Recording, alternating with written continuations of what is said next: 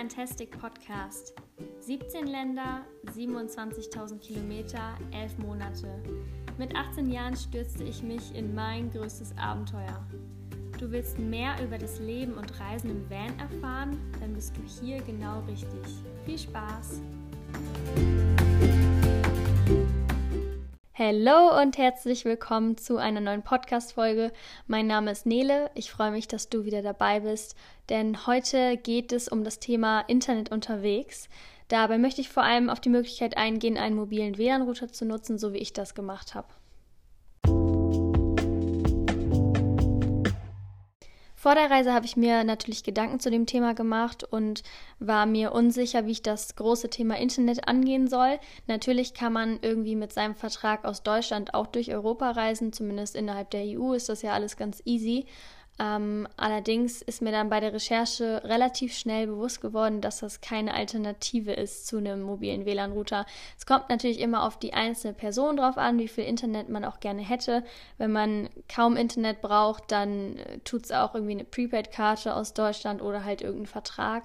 Ähm, wenn man aber doch ein bisschen Internet haben möchte, dann ist das zumindest auf Dauer von den monatlichen Kosten her günstiger, wenn man tatsächlich einen mobilen WLAN-Router hat, abgesehen von dem Anschaffungspreis, ähm, und dann in jedem Land sich irgendwie nach SIM-Karten umschaut oder mal eine SIM-Karte kauft und im nächsten Land die auch noch benutzt, falls das geht. Und dadurch ist man dann am Ende des Monats ein bisschen günstiger davon gekommen, aber vor allem ist das Internet auch einfach besser, weil die Netzabdeckung eine bessere ist. Ja, dann würde ich sagen, steigen wir direkt ins Thema ein. Ich weiß, dass wahrscheinlich oft die Frage kommen wird, was ich denn für einen mobilen WLAN-Router überhaupt habe. Deswegen sage ich das einmal. Und zwar ist das einer von Huawei und ich glaube, der heißt B525. Das habe ich zumindest eben nochmal nachgeschaut. Ähm, da bin ich auch ganz zufrieden mit, aber ich denke, es gibt sicherlich auch noch irgendwie Alternativen dazu. Da muss man sich dann mal ein bisschen schlau machen und informieren. Ähm, und natürlich beachten, dass man dafür 230 Volt braucht. Also ich habe bei mir im Auto 32 Volt nicht zur Verfügung, aber ich habe mir so einen USB-Stecker daran machen lassen und so funktioniert das auf jeden Fall auch ganz gut. Zusätzlich würde ich empfehlen, wenn man das so machen möchte, vielleicht noch ein altes Smartphone dabei zu haben. Das hat mir oft das Leben gerettet, ähm, weil es ist in jedem Land irgendwie anders mit den SIM-Karten und mit der Freischaltung. Und in dem WLAN-Router ist kein Display, also das war manchmal ein bisschen schwierig. Ähm, ich habe auch sehr, sehr häufig mit Hotlines telefoniert und deswegen war es für mich persönlich als Mensch, der überhaupt keine Ahnung von Technik hat, viel einfacher, mein altes Smartphone zu haben, wo ich dann einfach schnell die SIM-Karte reingepackt habe, dann habe ich das freigeschaltet, dann habe ich direkt gesehen, ob das funktioniert mit dem Internet oder nicht und dann wusste ich, okay, geht, also kann ich das jetzt in den WLAN-Router tun. Man kann natürlich auch sein, sein ganz normales Smartphone nehmen, ne? aber das war mir zu umständlich und die SIM-Kartengröße, die war halt immer eine andere deswegen ähm, war das eigentlich sehr, sehr praktisch. Und natürlich kann man sich auch überlegen, wenn man kein Geld investieren möchte für einen WLAN-Router oder wenn man das auch einfach nicht braucht.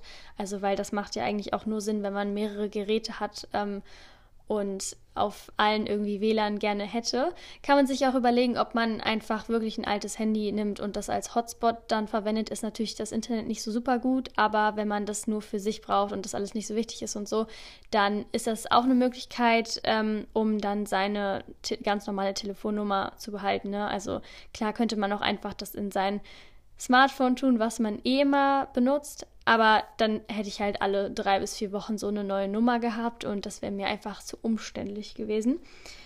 Genau, zurück zum WLAN-Router. Da muss ich nochmal was ergänzen. Und zwar ist vielleicht schon einigen aufgefallen, dass auf meinem Dach zwei Antennen sind. Und die haben mit dem ganzen System was zu tun. Das sind nämlich WLAN-Antennen. Ich muss gestehen, ich habe davon nicht ganz so viel Ahnung, weil ich mir das auch alles nicht ausgedacht habe, sondern ein Mensch äh, in meiner Familie habe, der sehr technikaffin ist und der gesagt hat, Nele, wir machen das so, du brauchst das, du brauchst das, du brauchst das. Ich persönlich würde sagen, dass ich das im Endeffekt gar nicht wirklich gebraucht habe. Es war schon sehr nett, diesen krassen Luxus zu haben mit einem mobilen WLAN-Router. Ähm, vielleicht wäre es auch einfacher gegangen und ich hätte dann, ja, weiß ich nicht, ob es einfacher gegangen wäre. Also sicherlich hätte ich auch einfach mir einen Vertrag aus Deutschland holen können mit viel weniger Internet und wo man vielleicht ein bisschen zu viel so fürs Gigabyte dann zahlt, ähm, weil in meinen Augen ist das Preis-Leistungs-Verhältnis da in Deutschland auch nicht so gut. Wo wir beim Thema Deutschland sind, mit der Netzabdeckung, das ist vielleicht auch noch ganz spannend äh, zu wissen. Also in Deutschland ist die Netzabdeckung ja wirklich grottig. Im Ausland sieht das ganz anders aus. Ich war so krass überrascht. Also da war, ich hatte wirklich keinerlei Probleme. Also selbst im, im Norden von Schweden nicht oder egal, wo ich in Spanien war, auch in den Bergen und so, alles super. Und dann kommt man nach Deutschland und denkt sich so, ah, hi, ja, okay, gut, das kenne ich hier. Ähm, das vielleicht nochmal so als Hinweis, also da braucht man sich keine Gedanken machen. Deswegen glaube ich, sind WLAN-Antennen auch nicht so ganz unbedingt erforderlich, aber ähm, ja, ich habe sie halt, ne? Also ich würde beim nächsten Mal tatsächlich, glaube ich, auf WLAN-Antennen verzichten, weil das einfach too much ist und weil ich das nicht so brauche. Aber es war nicht meine Entscheidung. Ich konnte mich quasi nicht wehren.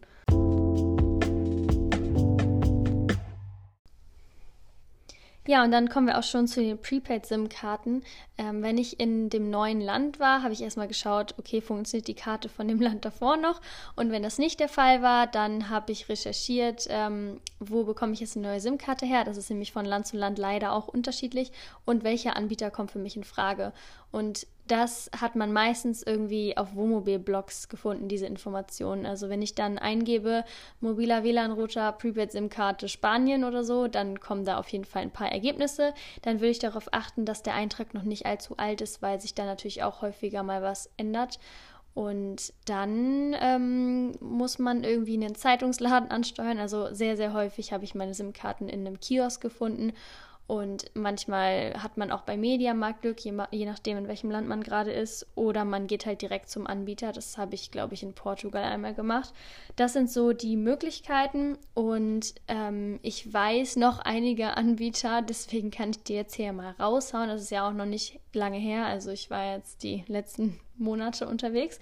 Ähm, und zwar hatte ich in Portugal, das war der beste Tarif ever. Da habe ich mich schon die ganze Reise lang drauf gefreut. NOS hieß es, glaube ich. Und da hat man ähm, unbegrenzt Internet und zahlt 1 Euro am Tag, also im Monat 30 Euro. Und man kann halt so viel YouTube-Videos schauen, wie man möchte. Das war sehr schön, ähm, weil ich sonst sehr sparsam mit meinem Internet umgegangen bin.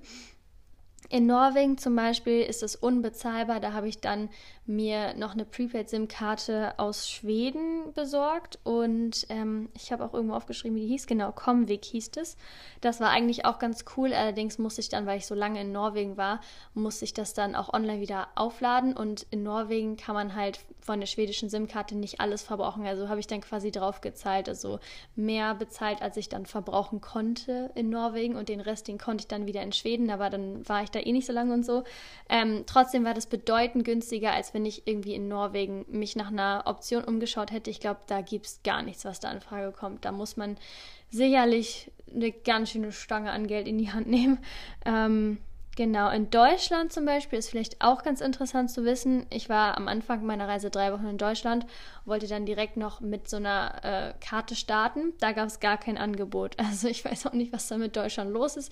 Das ist jetzt ja schon anderthalb Jahre her ungefähr, deswegen weiß ich nicht, ob sich da was getan hat. Ich war da auch nur bei Mediamarkt und die meinten halt, nö, gibt's nicht, haben wir nicht.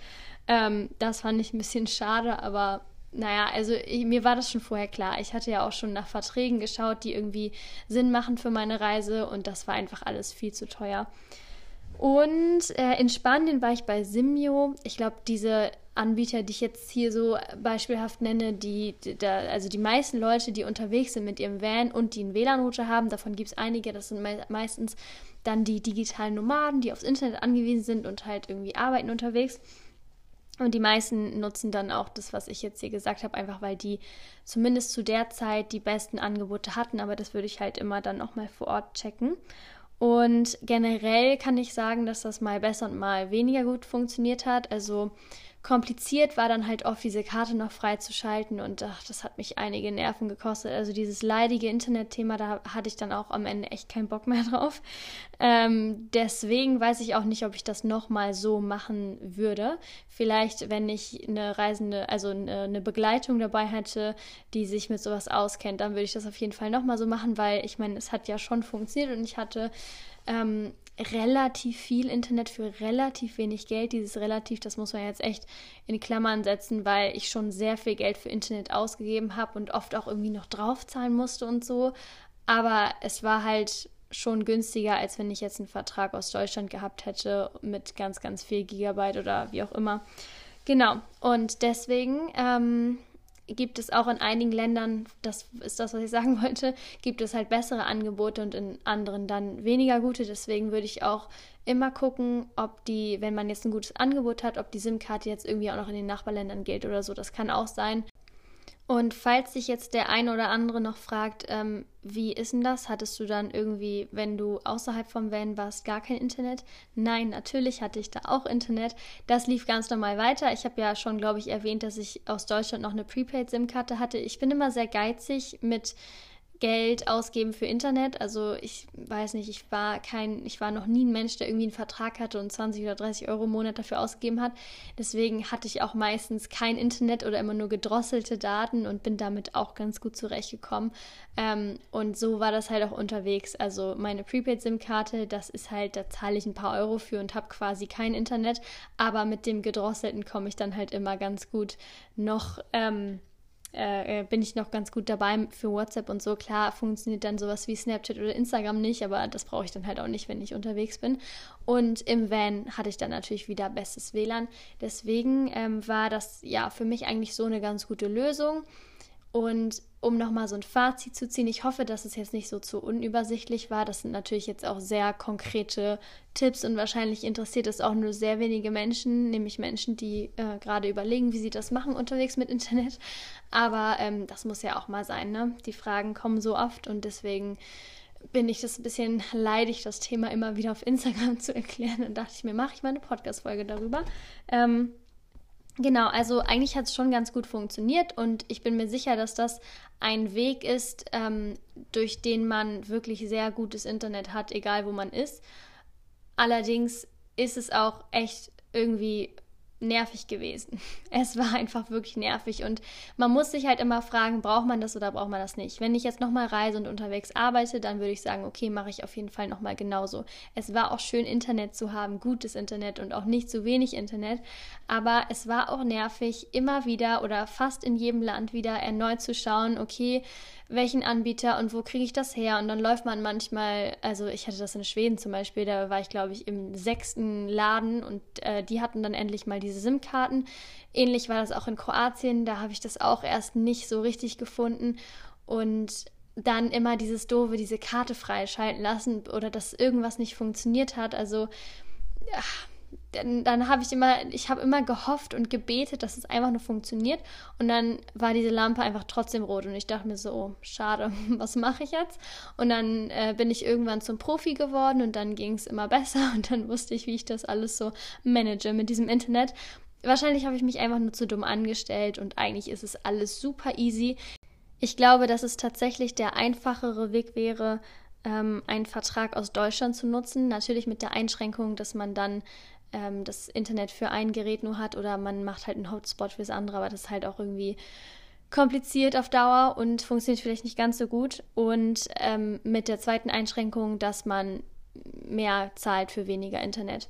Da muss natürlich jeder für sich individuell schauen, in welcher Situation bin ich, brauche ich viel Internet, weil ich arbeite oder ist mir das auch so irgendwie wichtig, habe ich drei Laptops dabei, das war bei mir auch nicht der Fall. Und deswegen weiß ich auch gar nicht, ob ich das nochmal so bei einer zweiten Reise machen würde, ähm, wenn sich dann irgendwie meine Lebensumstände ändern und ich drei Laptops dabei hätte, dann würde ich auf jeden Fall den mobilen WLAN-Router mitnehmen.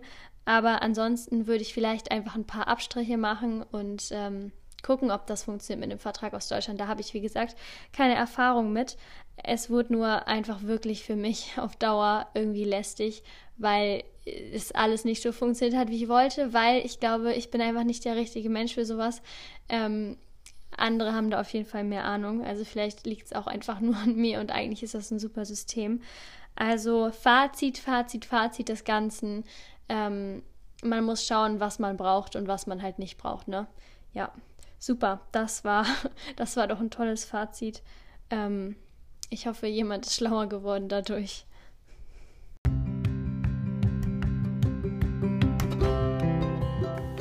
Hinterlasse gerne eine Rezension und empfehle diesen Podcast weiter. Außerdem freue ich mich über dein Feedback oder Fragen per Direct Message auf Instagram unter This is Fantastic. Das war's für heute. Hab einen fantastischen Tag. Bye bye und bis zum nächsten Mal. Deine Nele.